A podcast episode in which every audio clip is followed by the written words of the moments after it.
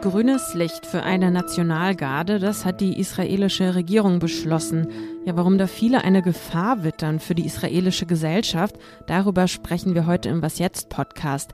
Guten Morgen an diesem Dienstag, dem 4. April. Mein Name ist Erika Zinger. Und wir bleiben dann auch direkt im Ausland und blicken in dieser Sendung noch nach Moldau.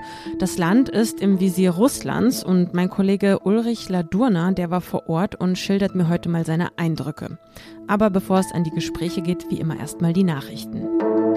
Ich bin Lisa Pausch. Guten Morgen.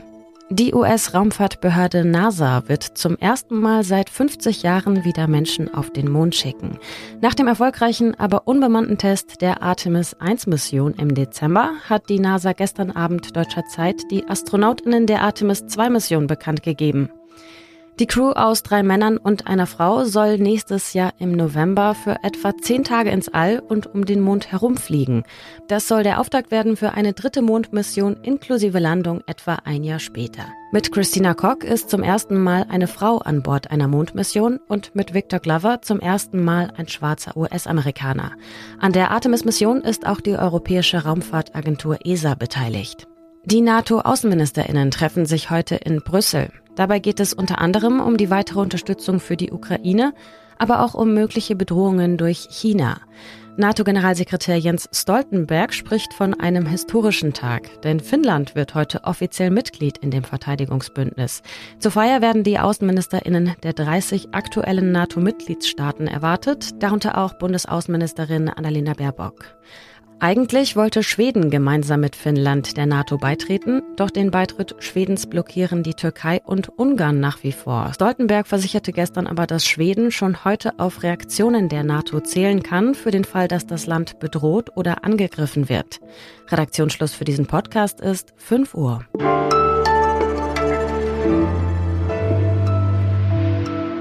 KritikerInnen hatten es ja befürchtet. Itamar Ben-Gvir, rechtsextremer Minister für nationale Sicherheit im Kabinett von Ministerpräsident Benjamin Netanyahu, hat bekommen, was er wollte, eine Nationalgarde. Danach sieht's jedenfalls aus. Die Regierung hat das am Sonntag während der allwöchentlichen Kabinettssitzung in Jerusalem beauftragt. Ja, die Angst in der israelischen Gesellschaft, was diese Nationalgarde ausrichten könnte, die ist groß. Genauso groß sind aber auch noch Fragen nach der Umsetzung des Ganzen und was diese Nationalgarde überhaupt sein soll. Über diese Fragen und die Ängste will ich mit Steffi Henschke sprechen, die für uns aus Israel berichtet und die ich gerade unterwegs treffe. Deswegen, falls Sie eine Klimaanlage im Hintergrund hören, bitten wir das schon mal zu entschuldigen. Erstmal hallo Steffi. Hallo Erika.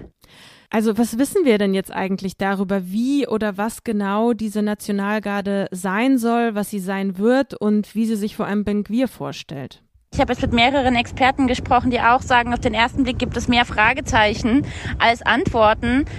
Das Kabinett hat am Sonntag nicht die Nationalgarde beschlossen oder in beauftragt. Es hat äh, den Weg dafür freigemacht, was konkret heißt, man hat sich entschieden, ein Komitee aus Expertinnen und Experten einzusetzen, das darüber beraten soll, wie so eine Nationalgarde aussehen könnte, was möglich wäre, wem sie unterstellt sein sollte.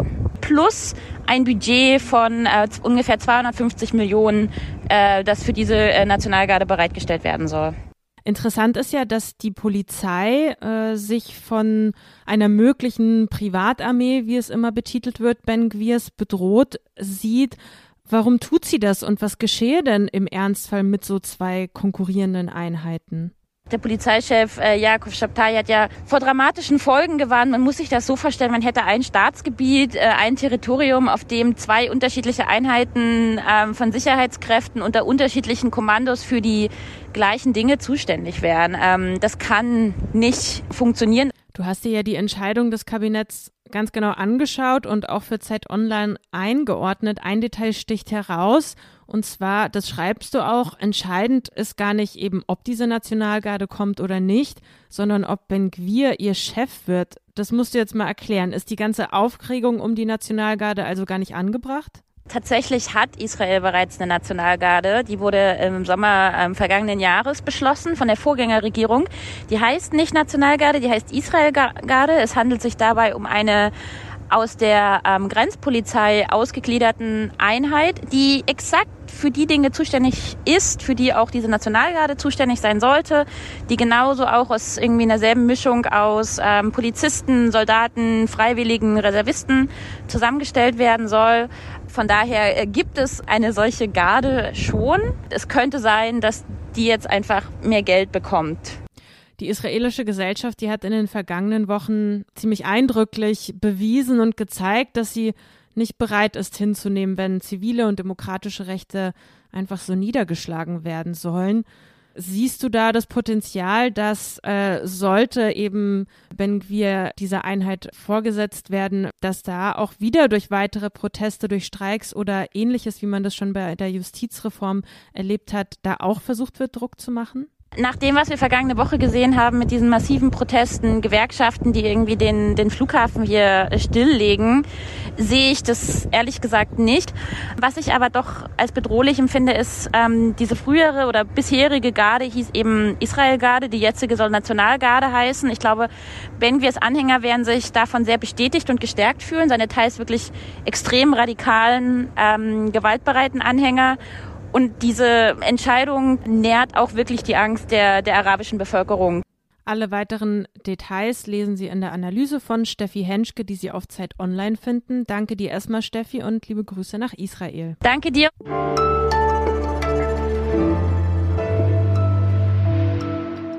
Und sonst so? Also mal ehrlich, wie oft haben Sie schon geflucht, wenn Sie über umgefallene E-Roller steigen mussten? Ich schon zigmal. Aber ich gebe auch zu, ich habe fast immer ein bisschen Mitleid, wenn ich diese Dinger irgendwo im Dreck oder bei mir um die Ecke im See schwimmen sehe. Irgendwer muss die ja da auch wieder rausholen. Naja, in Paris wird das nun wohl vorerst Geschichte sein, denn bei einer Abstimmung haben fast 90 Prozent dafür gestimmt, leihbare E-Roller aus der französischen Hauptstadt zu verbannen. Die Bürgermeisterin Anne Hidalgo nimmt das Ergebnis als Auftrag an und das obwohl nur rund 7,5 Prozent der Wahlberechtigten an der Abstimmung teilgenommen haben. Also wer weiß, vielleicht stören sich am Ende ja doch gar nicht so viele Menschen an den Rollern.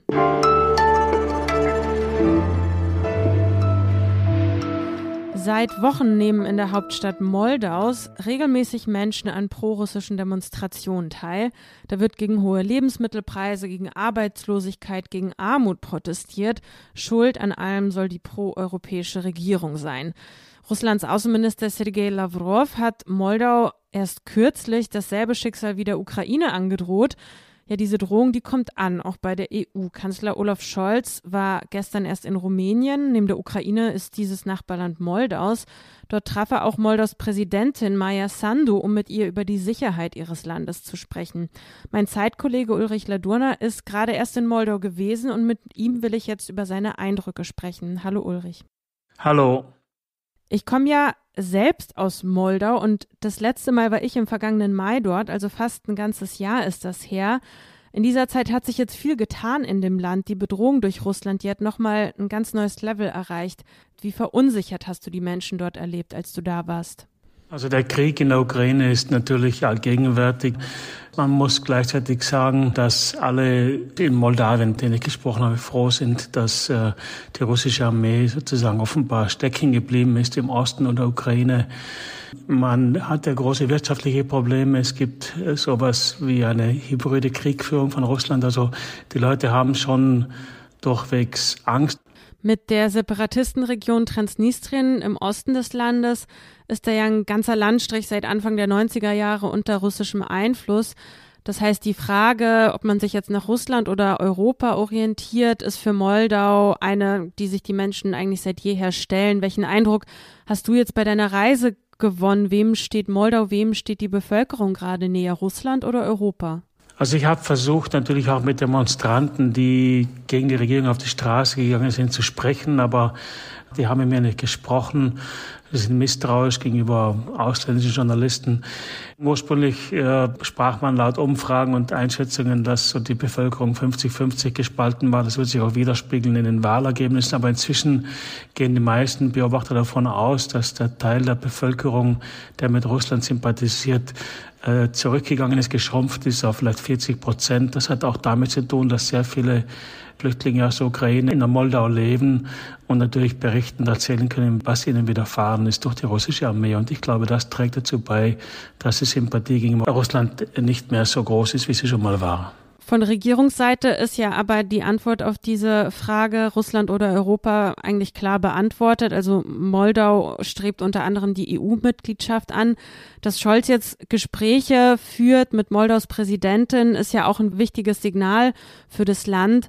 Was kann von europäischer Seite aber noch getan werden? Was denkst du, um so eine russische Einflussnahme im Land zu begrenzen? Man muss klar machen, dass dieses Moldau eine Perspektive in der Europäischen Union hat. Das ist das eine. Das andere ist, das Land braucht natürlich auch finanzielle Unterstützung. Das gab es ja auch. Es muss irgendwie die Energiepreise, die in die Höhe geschossen sind, abfedern. Es ist ja ein armes Land. Es braucht eben auch Budgethilfe, finanzielle Hilfe. Es braucht auch ähm, die Möglichkeit ähm, für die ähm, Moldauer sozusagen zu sehen, dass, dass sie eine Zukunft in Europa haben. Ich glaube, das sind die wesentlichen Dinge. Ähm, es ist bisher, glaube ich, ja vieles in die Richtung geschehen und diese Bemühungen müssen meiner Meinung nach verstärkt werden. Danke dir, Ulrich, erstmal für deine Schilderung. Und die ganze Reportage von Ulrich Ladurner, die lesen Sie unter anderem auf Zeit Online.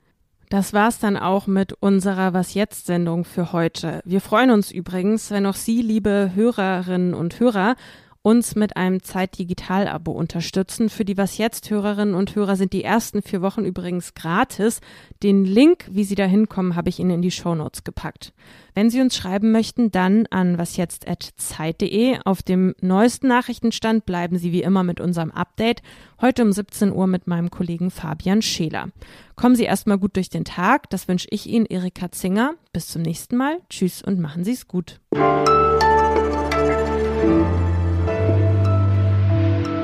Was haben denn die Demonstranten zu dir so gesagt, als du die angesprochen hast? Musstest du dir da ganz komische Sachen anhören? Nee, nicht so wirklich. Also die meisten sind nur vorbeigelaufen, sozusagen abweisend, äh, Kopf geschüttelt und mich weggewunken.